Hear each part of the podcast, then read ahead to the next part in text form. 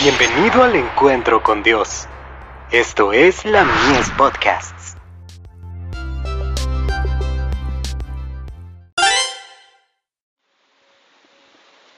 La fe por la cual vivo. La justicia propia es insuficiente. Porque os digo, que si vuestra justicia no fuere mayor que la de los escribas y de los fariseos, no entraréis en el reino de los cielos. Mateo 5, verso 20. En el tiempo de Cristo, el mayor engaño de la mente humana, consistía en creer que un mero asentimiento a la verdad, constituía la justicia. En toda experiencia humana, un conocimiento teórico de la verdad, ha demostrado ser insuficiente para salvar el alma. No produce los frutos de justicia.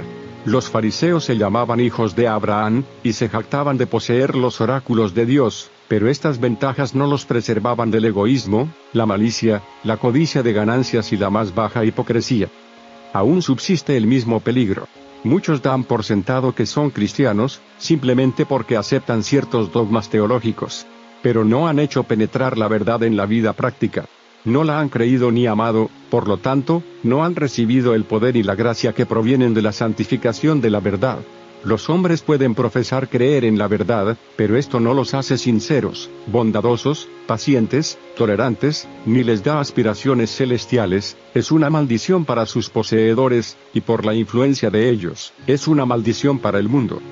La justicia que Cristo enseñaba, es la conformidad del corazón y de la vida a la voluntad revelada de Dios, los hombres pecaminosos pueden llegar a ser justos únicamente al tener fe en Dios y mantener una relación vital con Él.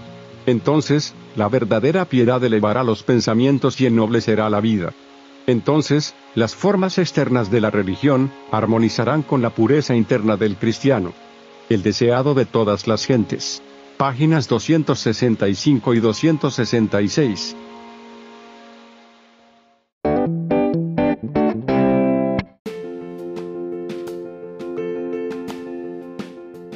Visítanos en www.ministeriolamies.org para más contenido. Dios te bendiga.